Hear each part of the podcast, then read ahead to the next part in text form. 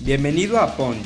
En este episodio encontrarás una fascinante plática con una gran personalidad, quien por medio de su historia nos inspirará a volvernos imparables.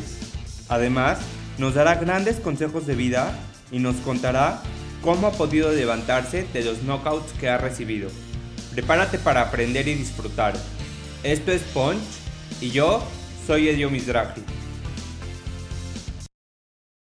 ¿Qué onda, Poncho? ¿Cómo estás? Bienvenido a un episodio nuevo de Punch. Hoy estoy muy emocionado porque tenemos con nosotros al fundador y director de una innovación fuera de lo común con un modelo de negocio increíble. Charles Nader, ¿cómo estás? Bienvenido a Punch. Un gusto estar aquí con ustedes. Estoy muy bien, gracias, mano. Este, y gracias por las, por las bonitas palabras sobre lo que hemos creado.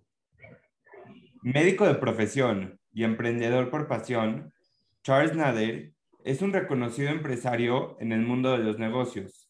Es fundador de distintas empresas como Doc.com, la empresa de telemedicina, la cual busca brindar atención médica gratuita alrededor del mundo, cuya criptomoneda está valuada en más de 500 millones de dólares.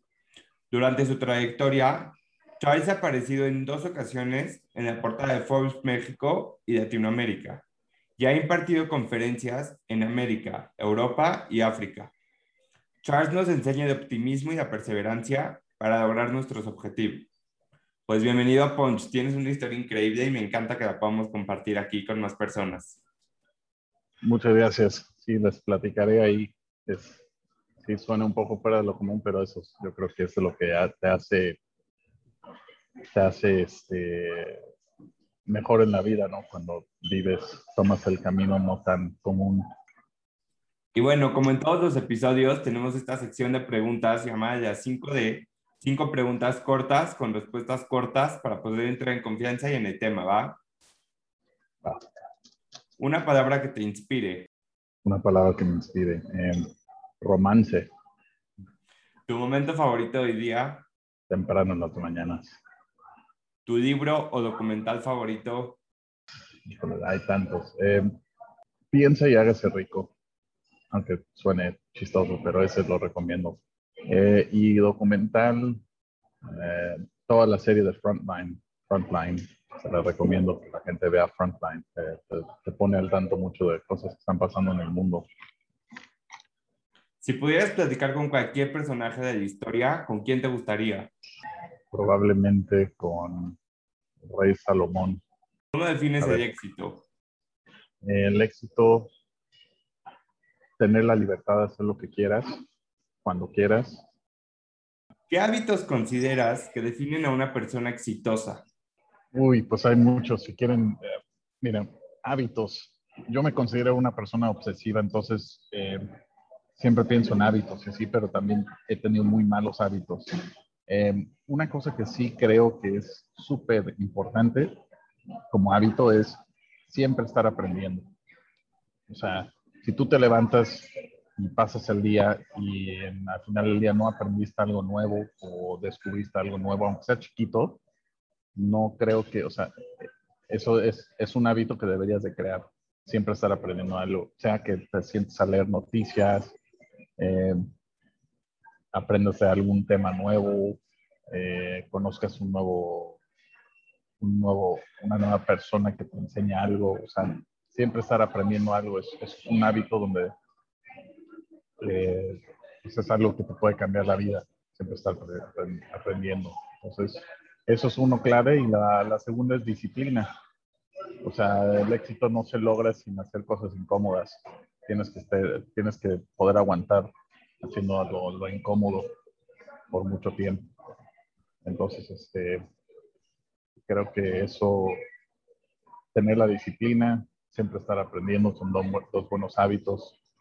Y este, pues eso, eso te enseñará hacia, hacia qué camino tomar, qué, qué cosas hacer. Esos, principalmente esos dos hábitos. Si tienes esas dos cosas, creo que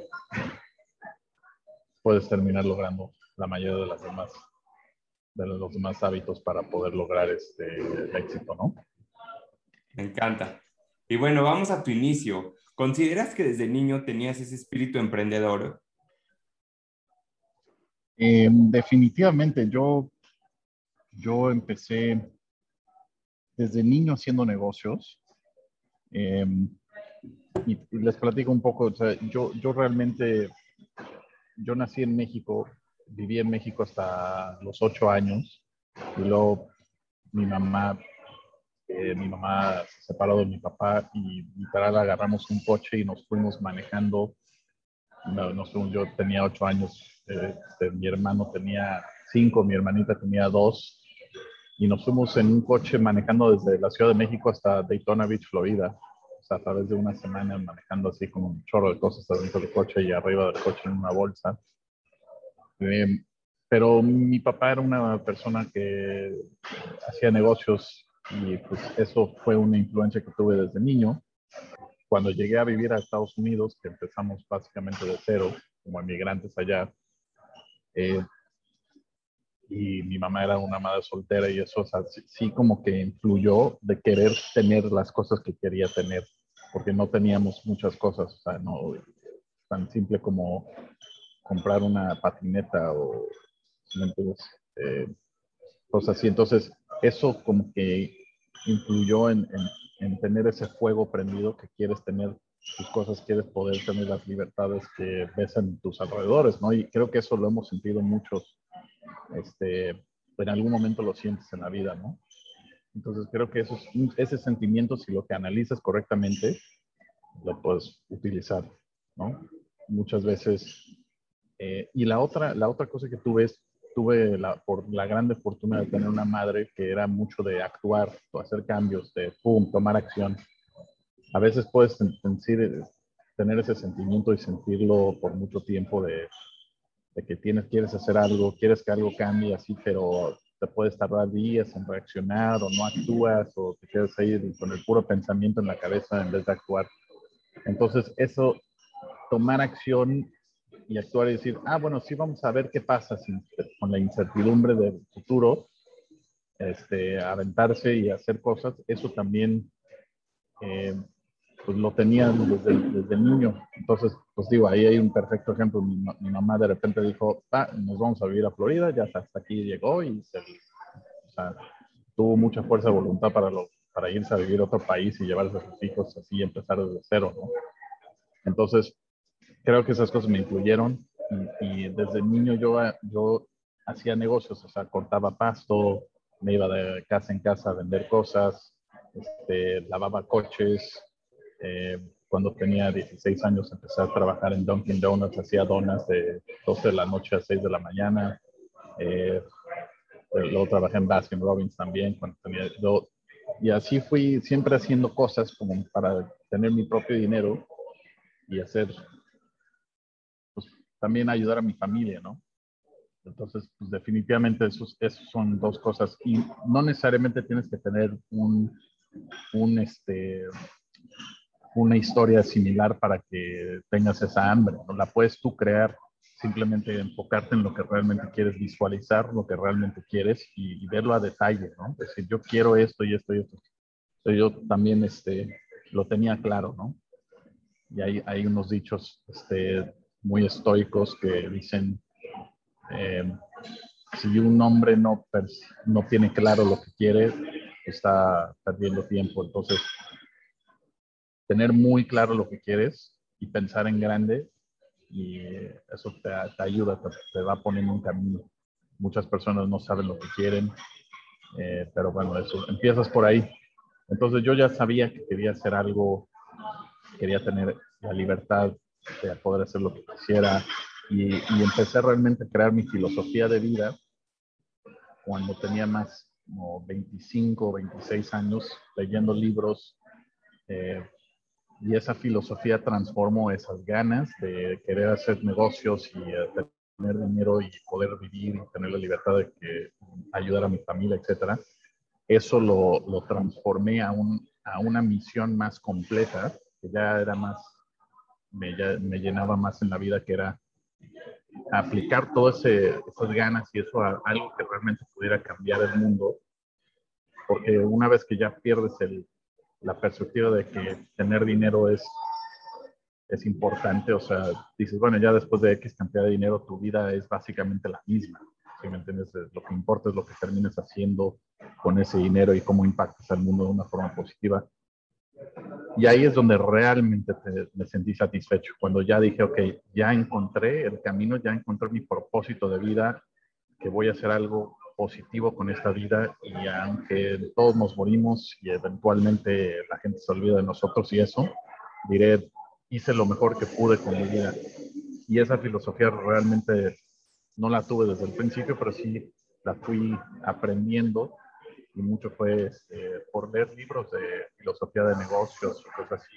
También aprender mucho de cómo lo habían hecho otras personas que yo admiraba. O sea, veía a ver si tal persona empezó desde cero y lo pudo lograr y hizo estas cosas para cambiar el mundo, ¿por qué yo no podría hacerlo? Y así pensaba, este, y mi abuelita, de lado mi mamá también me, contaba historias, o sea, es, eso ayudó mucho a tener esos ejemplos y saber que puedes hacer lo que quieras, contar que pues le eches muchas ganas y no es fácil, nada es fácil, pero a veces la, la diferencia solamente es cuánto aguantas, cuánto aguantas y nunca rendir, porque pues las cosas van cambiando cada vez. Todo esto es una aventura, o sea, la vida es literal una aventura. Yo, pienso en la aventura de la vida todo el tiempo, porque el tiempo se pasa de todos modos. Entonces, este, yo empecé así, empecé con una situación un poco difícil. Hay gente que vive situaciones mucho peores que lo que yo viví, o sea, también tuve muchas, muchas bendiciones, pero también este, o sea, a pesar de las dificultades, siento que eso realmente fue una cosa importantísima para, para, para ponerme en el camino correcto. Entonces, este, eso es, o sea, yo, mira, yo empecé, empecé la empresa en México que para estándares internacionales, si, si lo ves para venture capital y todas esas cosas, es mucho más difícil empezar algo en México, pero a la vez nos forzó a ser muy innovadores en modelo de negocio y crear algo diferente que no existía. Este, entonces, pues realmente hay oportunidades donde estés. Eh, siempre hay oportunidades. Entonces, pues digo, de que se puede lograr, se puede lograr.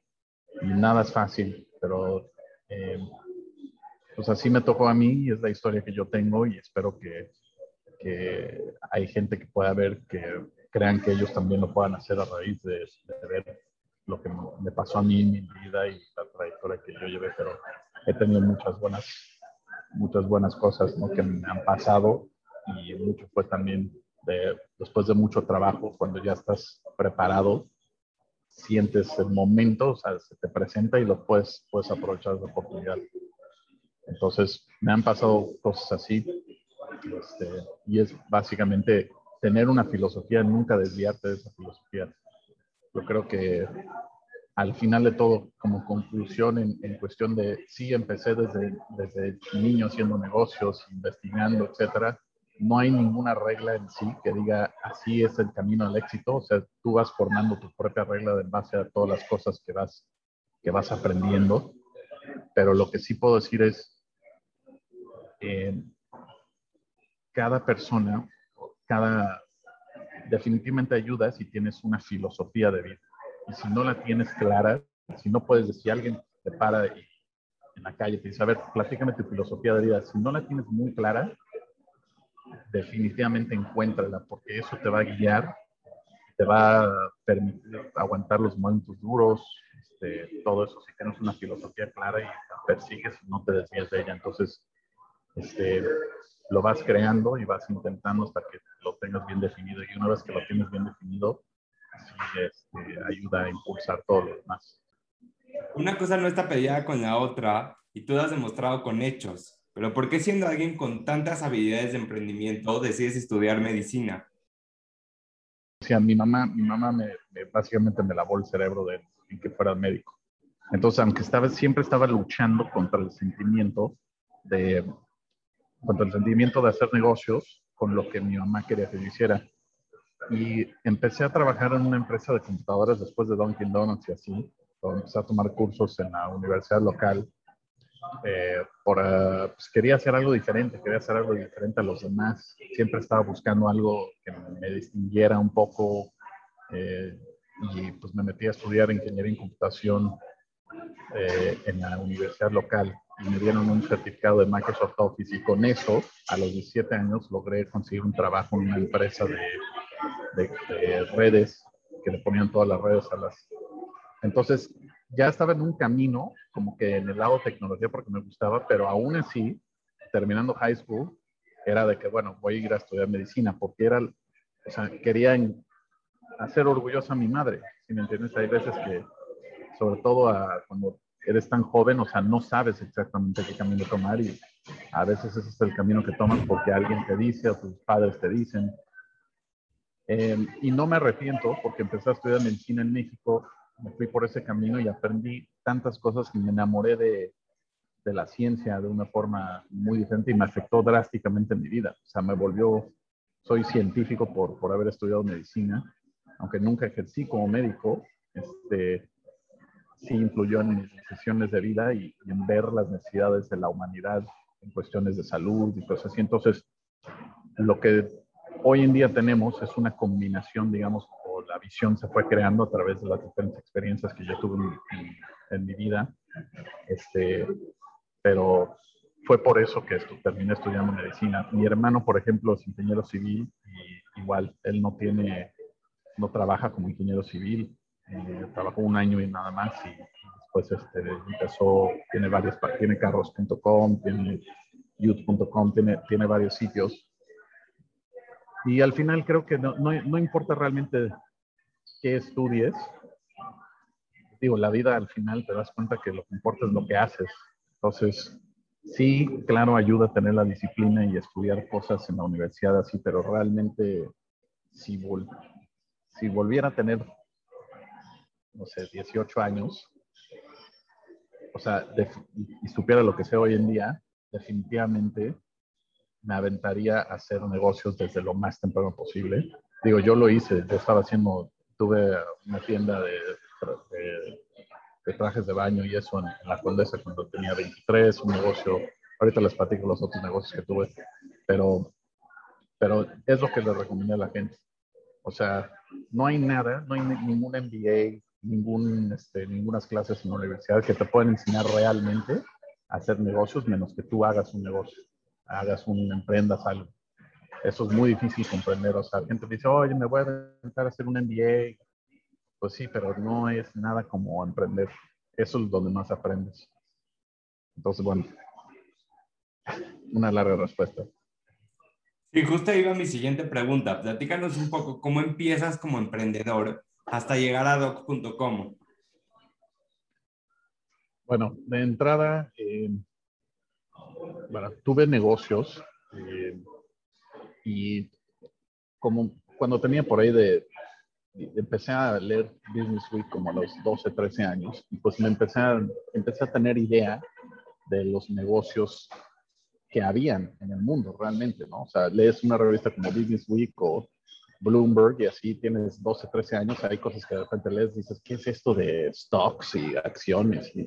pero empiezas a aprender y como que vas agarrando cosas ahí. Entonces, yo hice como una listita de cómo me imaginaba yo que iba a ser cuando tuviera 30 años, 40 años, o sea, mi vida, y qué tipo de negocios quería tener. Y te lo juro, o sea, por influencias que tenía, por ejemplo, me gustaba, como todos, o sea, de repente echar fiesta y así. Y yo dije, ah, quiero tener una discoteca porque quiero ser dueño de la discoteca porque está súper cool y voy a conocer chavas y sí me entiendo, o sea, en esos tiempos así pensaba, aunque suene chistoso, pero pero este, lo, era, estaba en mi lista de cosas y dije, no sé cómo lo haré, pero algún día quiero tener eso. Y también quería tener unas tiendas de ropa porque lo veía, veía gente que yo admiraba, que era muy exitoso con el tema de ropa y fashion. Y, y, este, y me gustaban los coches. Tuve un negocio que reprogramaba coches. Entonces, pues cuando primero llegué a México tenía 18, justo antes de cumplir 19 entré al, a estudiar medicina luego, luego en Anáhuac y durante la, el primer semestre vi tantos coches en México, Volkswagen, Audi, Seat, que dije, wow, esto en Estados Unidos, yo estaba, yo ya era entusiasta de coches y vivía en un lugar que tenía mucha cultura de coches, Daytona Beach. Entonces dije, bueno, aquí hay oportunidad para reprogramar todos estos coches, era algo que yo sabía, no puedes reprogramar la computadora del coche para más potencia. Y no habían, no, no vi que habían muchos que hacían ese trabajo en México. Y a raíz de ese, de esa empresa que puse, literal me volví distribuidor mandé unas fotos a la marca para ser distribuidor, me, me, la aventé. Dije, bueno, igual me dicen que no, pero pues a ver qué pasa. Y así te lo juro, por actuar, en vez de pensar, no, me van a decir, no tengo todos los requisitos para hacerlo. En vez de pensar eso, dije, bueno, pues a ver, lo, lo, lo, lo, mando y a ver qué pasa. Y te lo juro, así muchas veces me han pasado cosas que pensarías que es alta, la probabilidad es alta para que no sea exitoso, pero termina siendo por alguna otra razón. Entonces mando esto, me dicen, sí nos interesa, no tenemos más que un distribuidor en México y él estaba en Monterrey o algo así. Y yo así de ser, desde 19 años me volví distribuidor de esta marca de Vivo. Por ese negocio, a los 19, 20 años, empecé a mis amigos en la universidad, oye, te programo tu coche para más potencia. Y también mucha gente en México también hablaban directo, que eran entusiastas en el tema de los coches, hablaban directo a la marca veían mi número ahí o lo veían en internet, veían mi número ahí como distribuidor y me marcaban directamente en México. Y así llegué, así llegué a conocer a muchísima gente. Em, y, mucha gente no sabe esa parte de mi historia. Dicen, ¿cómo llegas a conocer la gente correcta para hacer negocios que para, después terminan siendo socios o gente que te conecta con otros, etcétera? Para mí fue mucho así, porque yo empecé básicamente desde cero. cuando me mudé en México no tenía, no tenía muchos conocidos y así, o sea, estaba mi familia, pero pues como que empecé a, o sea, a los 18, 19 años empecé a hacer relaciones en México. Pero empecé luego, luego con un negocio que tenía esa oportunidad que me permitía conocer a mucha gente. Y me veían como pues, medio gringo, medio mexicano, sabiendo mucho de coches, este, o sea, estaba yo apasionado y la gente se daba cuenta la pasión que yo traía por, por los coches. Entonces, los reprogramaba, me encantaba platicar de los coches, y, y, eso es, porque la gente que vio la pasión, cuando ven que eres apasionado, les da mucha confianza porque estás siendo auténtico. Entonces me abrió las puertas y así conocí a muchas personas por el tema de los coches y personas que hoy en día siguen siendo mis mejores amigos. Este, y eso me abrió la puerta para después, cuando ya paré de hacer ese negocio y empecé a buscar otras cosas, este, me abrió las puertas para poder hacer otro tipo de negocios. Entonces, siempre yo estaba haciendo negocios, a pesar de que estudiaba, estudiaba medicina, siempre estaba buscando una forma de hacer dinero o tener algo padre, ¿me entiendes? Y eso es lo que me llenaba a mí. Este, sí, me gustaba decir, ah, estoy estudiando medicina y así, o sea, tenía esas inseguridades que todos llegamos a tener, ¿no? Todos queremos hacer nuestros padres orgullosos y pero este, en el momento es lo que me gustaba a mí, entonces me, me fui por ese camino. Entonces, eh, y así empecé, y entonces es tan sencillo, o sea, literal me senté en la computadora, hice una mini presentación eh, y necesitaba dos mil dólares adicionales a lo que tenía ahorrado, o sea, literal no es broma, o sea, necesitaba conseguir dos mil dólares, eh, tenía como 450 en esos tiempos, 18, 19 años, no tenía mucho dinero que me quedaba y, y, este, y los terminé consiguiendo. Este, ese dinero terminé, tenía como unos celulares que tenía ahí como que viejos y los dejé en garantía, me dieron un préstamo de dos mil dólares y así pagué la primera, la primera parte de la distribución de esa marca para, ya me, con ese me mandaron el kit y todo eso, y con un negocio que literal le invertí dos mil dólares conocí a mil personas en México muy valiosas, eh, aprendí muchísimo, eh, todo eso por ese negocio. O sea, fue una cosa que todavía la mantuve hasta ya cuando, o sea, la tuve hasta el 2017, o sea, ya no trabajaba eso, pero la, la distribución de esa marca la tuve por muchos años. Y siempre la tenía porque me acordaba de todos los, los beneficios que le pude sacar a tener ese negocio y para los que quieren emprender algo, por eso digo, no hay nada mejor que ya empezarlo. No quieres voltear en dos, tres años y decir, uff, si lo hubiera empezado, ahorita ya estaría aquí, aquí, aquí. Igual aunque lo tengas que cerrar o aprendas, vas a aprender algo muy valioso. Entonces, es lo que le recomiendo a la gente. Si tienen una idea, actúen. No, no la dejen ahí cocinando.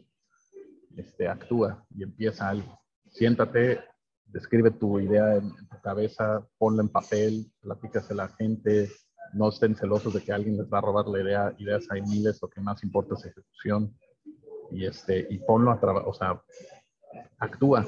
Eso lo hace, eso es lo que distingue a veces el 1% y el 99% de la gente. Y bueno, platícanos un poco qué es doc.com y cómo la fundas. Pues mira, yo a los 20, eh, a los 25, 26 años tuve la tuve el negocio de los coches que te digo. Después de eso abrí una tienda de una franquicia que se llama Bari, de trajes de baño en, en, en la Condesa. Logré rentar un localito de 24 metros cuadrados en la Condesa cuando tenía 23 y tuve esa tienda.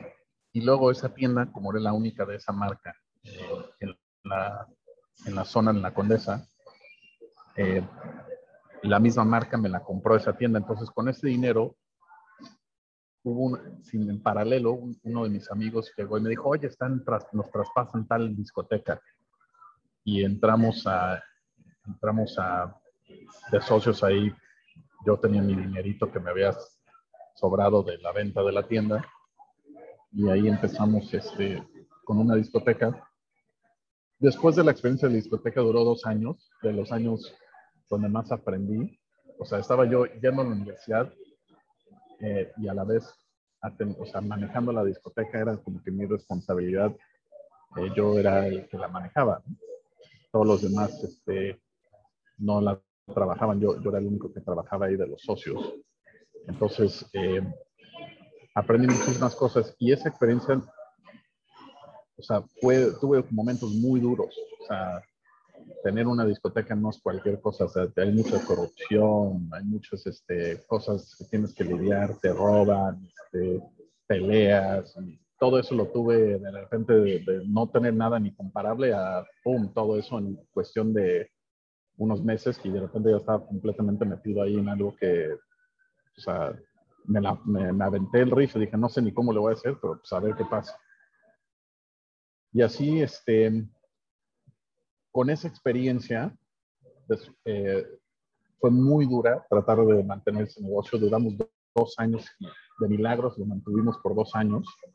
Este, siempre tenemos dificultades con pagar nóminas, habían eventos que, habían días que sí iba gente, días que no, tienes que estar gastando todo el tiempo. Entonces me dejó muy marcada esa experiencia. Dije, no, tengo que hacer algo diferente. No eran lo que pensé. Tener la discoteca no fue como que la, la diversión, todas las cosas que tenía pensado, a pesar de que era un sueño originalmente. Y con eso me dejé, me dejó una marca, ¿no? Cuando logramos traspasar y vender el lugar, pude recuperar algo del dinero, ¿no? Este, pero pues bueno, con ese poco dinero lo invertí en dos cosas que eran completamente diferentes. Otra lección ahí eh, una obra de teatro con gente famosa, que puse la mitad del dinero y la otra mitad del dinero en una, pues un negocio que literal era un fraude en el que me invitó, me invitó un amigo y le di el dinero y pues se perdió todo ese dinero en cuestión de un fin de semana. Entonces, todo el dinero que había recibido de la, de la discoteca lo perdí en cuestión de días. Entonces estaba, o sea, tuve que regresarme a vivir con mi papá a los 20, 6 años, 25, 26, totalmente humillado, mal, o sea, iba mal obviamente en la escuela, no la atendí por hacer mis negocios así. Y ahí es cuando me aventé un año y medio viendo documentales y leyendo libros. O sea, no necesitas de años de estudios y así para cambiar tu vida. Lo puedes literal hacer si te enfocas unos seis meses o un año. Puedes darle totalmente la vuelta a tu vida. Entonces yo venía de ese trauma de haber vivido todas esas experiencias duras en la discoteca, perdí todo el dinero, me sentía fracasado. O sea, mi familia me decía, pues ya regresa a medicina, regresa a hacer esto, este, haz una especialidad. Y yo dije, no, no quiero hacer eso. Estaba como que perdido, no sabía qué hacer. Y ahí es donde dije, empecé a leer libros de negocios. O sea, pero ya dije, ¿qué hice mal? O sea, ¿por qué no me resultó bien esto? ¿Qué estoy haciendo mal? ¿Hay algo que estoy haciendo mal?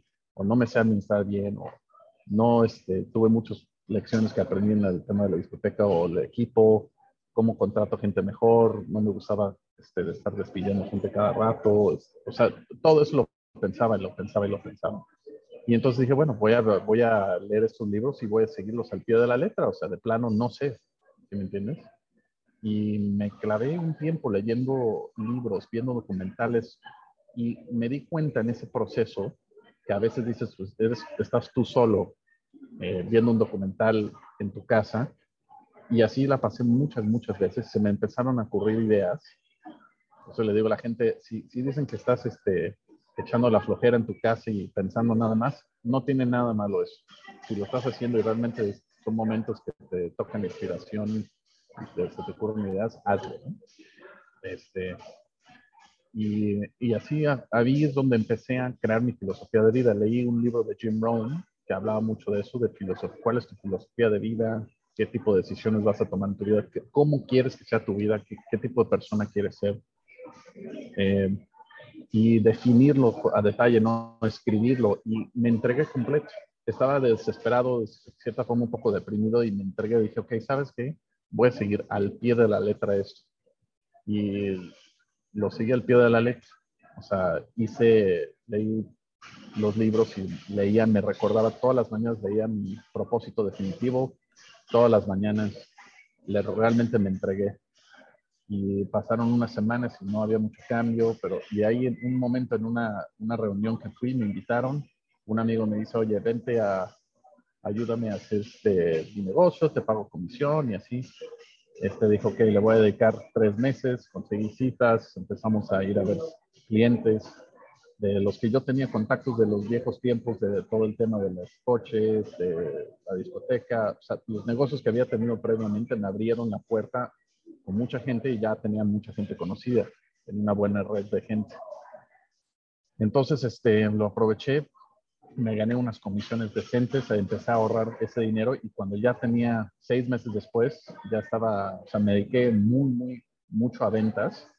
Este, empecé a vender bien, me gané buenas comisiones eh, y, ahí es cuando dije, ok, ya, ya tengo el ritmo otra vez de tener algo de dinero, voy a hacerlo diferente esta vez, voy a empezar a crear mi, mi digamos, el sueño, el grande sueño y dije, tiene que ser algo que sea muy escalable a nivel mundial, tiene que ser algo que, que cambie el mundo, que sea muy positivo y tiene que ser que resolver un grande, grande problema, no un problema chiquito. Y eso fueron como que no sabía todavía qué era exactamente, pero ya estaba como que inclinándome, o sea, ya tenía las cajitas, dije, tiene que llenar estas tres, estos tres requisitos. Y tenía varias ideas. Entonces, como había estudiado medicina, como tenía ese background, eh, ahí es cuando dije, bueno, estaba ya investigando muchas cosas de negocios basados en data. Sabía que data era lo futuro, que iba a ser la base de todo, básicamente, inteligencia artificial, analíticas, este, te abre puertas de negocios. Dije, la data es literal lo más importante. Sabiendo eso y viendo el éxito de Google y así, eh, empezar a usar primeros principios. Me clavé mucho en la filosofía de los de PayPal Mafia, gente que admiraba. O sea, yo te digo, nunca paré de estar investigando, leyendo cosas, este, averiguando cómo le habían hecho los demás. O sea, fue, eso fue un hábito que como que siempre lo he tenido desde, desde chico. Y basado en esa filosofía, este, creamos la primera versión de lo que hoy en día es lo.com con el objetivo de dar salud básica gratuita, o sea, un modo de salud gratuita que se compense el pago a través de monetizarlo a través de otras cosas. Y eso era monetizar la data. O sea, a nivel simple, así, así suena, pero pues, eso ya la monetizas de muchas formas, ¿no? Y así se creó el concepto. Dije, ok, con esto puede compensar el costo de las llamadas. Este, y es algo que no existe en el mundo. Y, y pues así lo lanzamos eh, y luego le agregamos la parte de la criptoeconomía, que eso fue otra innovación. Yo, yo me enteré de Bitcoin en el 2013, eh, que dije, cuando lo vi, dije, wow, esto también va a ser parte de las cosas que van a cambiar el mundo. Y, y me di cuenta que lo podías ligar con todo el tema de data, en, o sea, los, las transacciones al final que se registran en un blockchain son transacciones de data. Entonces lo ligas eso con una moneda y tenías un modelo que nunca había existido, completamente nuevo. Tan nuevo y tan innovador que mucha gente ni lo, hasta la fecha se los tengo que explicar cómo funciona. Solamente si sabes algo de blockchain funciona, pero ese nicho algún día va a ser de las cosas más importantes del mundo. Es como cuando empezó Internet. Y para los que saben eso, dices, bueno, para ahí se, va a terminar transicionando todo de alguna forma u otra, va a ser optimizado con blockchain. ¿no? Eh, y así fue, fui creando eh, el modelo con el equipo, eh, lo fuimos mejorando y le agregamos ese elemento en el 2018 y pues de ahí empezó a disparar, digamos, el, el modelo, expandimos a otros países y no ha sido una trayectoria fácil, de hecho ha sido años de trabajo, pero el objetivo nunca cambió, crear algo que cambiara el mundo, que ayudara a la gente, que resolviera un grande problema, eh, porque no importa lo que pase, me siento bien haciéndolo siempre. Entendemos como que, ah, bueno, ¿qué voy a hacer ahora? Y que, lleguen con más dinero, algo así. O sea, no, no, no cambia. Esa satisfacción es increíble tenerla y sé que es lo más, es muy difícil encontrarlo, pero me siento muy afortunado por haberlo encontrado. Este, y así empezó Doc, básicamente con esas ganas de decir, ok, quiero hacer algo grande y así. Y a veces suena chistoso nada más decir, sí, yo quiero también hacer una empresa grande que cambie el mundo. Lo puedes hacer. Si no te desvías de esa meta, puedes hacerla de alguna u otra forma. Hay tantas cosas que necesitan cambiar en este mundo. Eh, entonces hay muchas oportunidades y por eso le decía cuando empezamos, les dije, vean documentales de Frontline Frontline te da una perspectiva muy interesante de todos los problemas que están pasando graves en el mundo. Eh, y ahí te, esas, esos problemas son oportunidades de crear negocios alrededor de eso y resolver problemas. Así lo debería de pensar. Cualquier problema en el mundo, si puedes inventarte alguna solución que pueda ser buen negocio. No es fácil hacerlo, pero si sabes los problemas que existen, nuestra labor es encontrar soluciones y, esas soluciones pues, en forma de negocio son las que son sustentables. Entonces, este, en general, ¿no? Entonces, por eso este, recomiendo que siempre estén actualizando, actualizándose, viendo cosas nuevas. Este, eso es un trabajo, un hábito que nunca debe parar. Y por eso, este, así empezamos Doc. Eh, pues bueno, es, es un poquito la historia, cómo, cómo terminamos haciendo Doc. No, me encanta tu historia de emprendimiento porque me encanta también que hayas contado todo lo que pasaste para llegar hasta donde estás el día de hoy. Y a todas las personas que he entrevistado en Punch, me he dado cuenta que tienen una rutina mental muy clara para lograr lo que quieren. ¿Cuál es tu rutina mental? Em, pues mira, yo soy muy, muy, este, o sea, me gusta mucho la filosofía estoica, ¿no? Entonces, diario veo, casi diario, si no es que diario, veo, veo cosas motivacionales relevantes a ser estoico y filosofía de vida. Entonces, motivacionar, o sea, automotivarte. Eso es una, algo mental que hago. Em, me recuerdo que las cosas siempre tienen solución y también me recuerdo de, mi mortalidad, del, tiempo que tenemos. O sea, realmente es una cosa de que te tienes que dar cuenta. Hay, unos calendarios que se llaman Memento Mori, que son como cada cuadrito representa una semana. Y te das cuenta de la cantidad de semanas que tienes en la vida. Si quieres vivir una buena vida, eh, a lo mejor tienes 80 buenos años o 90 buenos años, o a lo mejor lo pasa en el camino y te mueres mañana. No, no sabes, así es, así es la vida pero estar conscientes de eso y estar conscientes diario, aunque a algunas personas les moleste, tienes que llegar y estar en paz contigo mismo y aceptarlo. Y a la vez te ayuda mucho a impulsar y disfrutar el presente y disfrutar los momentos. Entonces, para mí es un ciclo de motivarme, saber que tengo que vivir el presente, este, entender que siempre hay soluciones o sea, nunca rendirte a pesar de las circunstancias y acordarme de, que el, o sea, el tiempo que tenemos es limitado. Son, eso es como una rutina mental, que es parte de mi filosofía también. Eh, tomar decisiones en base a esos tres factores.